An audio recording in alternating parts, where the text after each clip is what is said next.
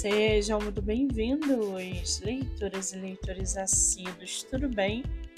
Eu me chamo Monique Machado e começo agora do livro Não Me Livro. No episódio de hoje eu trago para vocês o livro da autora nacional Maria Cândida Ferdiane, chamado Vagalumes ao Crepúsculo. No livro, somos apresentados a um mundo em que a religião e a lealdade ao rei são os pilares da sociedade. Seth, o protagonista, é um jovem ansioso para se integrar ao exército do rei, mas sua vida muda quando ele conhece Dinah, uma jovem prometida a uma ordem religiosa misteriosa e que possui um dom especial. A autora constrói uma narrativa interessante ao explorar temas como a liberdade individual e a importância da escolha.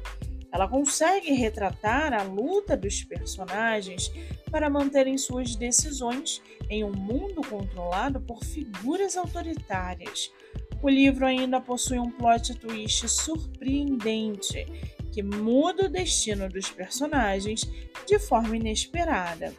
A escrita fluida e bem construída faz com que o leitor se envolva emocionalmente com a história e torça pelos protagonistas.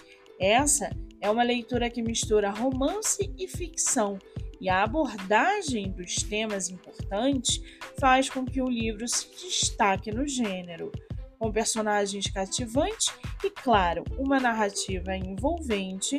A obra é uma ótima opção para quem busca uma leitura leve, porém impactante. O livro está à venda no site Caravana Grupo Editorial.